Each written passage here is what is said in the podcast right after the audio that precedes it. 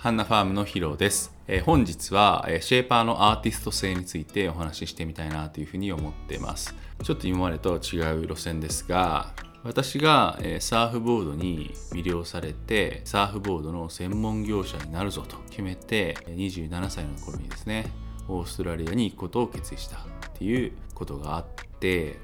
でサーフボードをたくさん見てきてシェーパーとたくさん話してきてサーフボードの輸入元になってでオーストラリアから日本に帰ってきました。通算で数千本ですねサーフボードのカスタムオーダーを中心に受けてきて販売させていただきました。たくさんのサーフボードを抱えて持ってきました。でアーティスト性ってめちゃくちゃあるなと今私ですねものすごく感じてるんですよねそれを。サーフボードのシェイパーのアーティスト性とはですね。で一般的にシェイパーではなくてもアーティスト。えと言われてる芸術家の方々は何が違うかっていう話を聞いたことがあって、まあ、それは共感覚性が全然違うらしいんですよ。共感覚性っていうのはイメージです、えー、例えばですね自分がじゃあ鳥になって空を飛んでいくイメージをしてみてください。一般の方のイメージと、えー、アーティストと呼ばれる芸術家たちのイメージは8倍違うと言われています、え、それはですねアーティストの人たちはですねまず自分がスズメなのかワシなのかはたまた見たこともないような鳥なのかっていうところからもう頭の中にイメージがあってですね。羽のバサッバサッっていう音からリアルに入ってきて風がこう切る風圧を肌で感じて匂いを感じてそれから気温季節を感じて飛んでいきます。パサッパサって。で見える景色も鮮明に分かってて止まりたい木があそこに見えてきたらそっから減速して風の抵抗が緩くなっていって最後ふわっと風に乗ってパサッバサッと木に止まった時にそこにいた他の鳥がいたり虫がいたりですね。匂いが変わるかもしれないじゃないですか。そういう全てのイメージがアーティストと呼ばれている方々たちは私たちの8倍も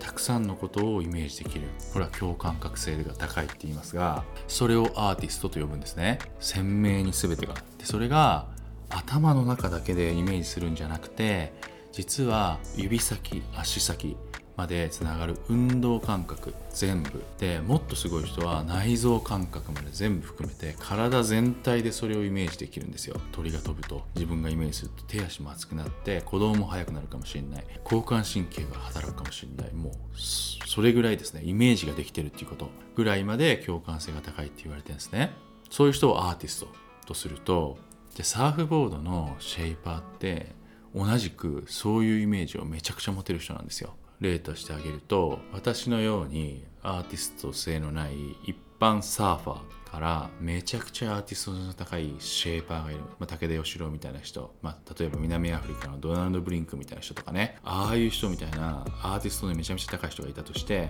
この人たちに、まあ、何人かそういろんなパターンでいろんな人をこんなの人たちにそれでは今からフィッシュボードツインフィンのフィッシュボードを新しいモデルを今から作ってください。っていう課題が与えられたとするじゃないですか。と私はフィッシュを作ってくださいって言われてブランクスを渡されたらフィッシュの形をした割れてるテールを作って、まあ、短めで作って幅ちょっと広めに出してテール作ってツインフィンつけるっていう選択を取るでしょう、まあ、一生懸命あのツインフィンをこうやって一生懸命フィッシュを作りシェイプし始めるんじゃないですかね多分ね。そうすると思うんですよ。でも共感覚性の高い優秀なアーティストたちは形が入るんじゃなくてフィッシュはどういう波で乗るとどういう感覚になるボードなのかで今回取り組みたいニューモデルはどういう風に乗ってほしい誰にどういう風に乗ってほしいのかあの波の感覚あの波の音とあの波の匂いを頭の中で感じてそれが叶えられるフィッシュのボードはどういうものなんだろうからスタートして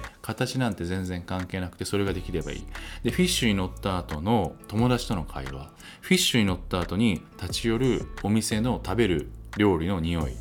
フィッシュを乗った後に家に帰って飲むビールとその時の、えー、家族とのお話。そういうところまで話が膨れていくんですよ。そのイメージは全部全部全てが鮮明に頭の中にイメージして頭だけじゃなくてそれがまた運動感覚と内臓感覚に全て入ってくるそれが本当にレベルの高いアーティストっていうことなんですでシェーパーがそれに取り組んでさ用意挑んでフィッシュボードを作りますっていう時のニューモデルが出てきたニューモデルを見比べるとアーティストの高いサーファーのニューモデルはもしかしたらこのフィッシュの形をしてないかもしれない。フィッシュのツインフィンを作ったって言って持ってきたツインフィンはフィッシュの形してない。これがアーティストなんですよね。これが新しい世界を見せてくれるってことです。価値のあるシェーパーって本数削れないし出回れないですよたくさん。自分の手元にもうなかなか来ないですよ、やっぱり。だから貴重、めちゃくちゃ貴重なんです。の一本持ってサーフィンができるっていう体験。明日の朝、フィッシュボールでサーフィンしようって言ったら、やっぱりこっちの人のこのサーフボール乗って、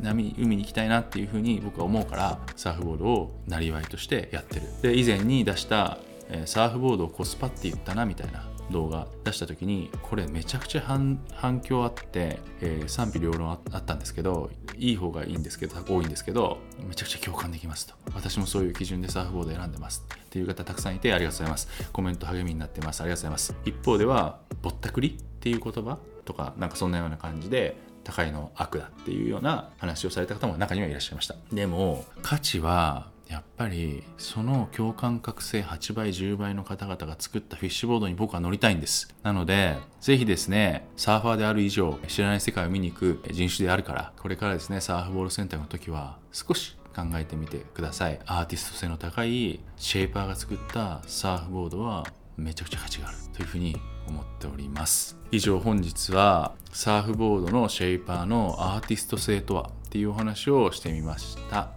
えー、また次回よろしくお願いします。ありがとうございました。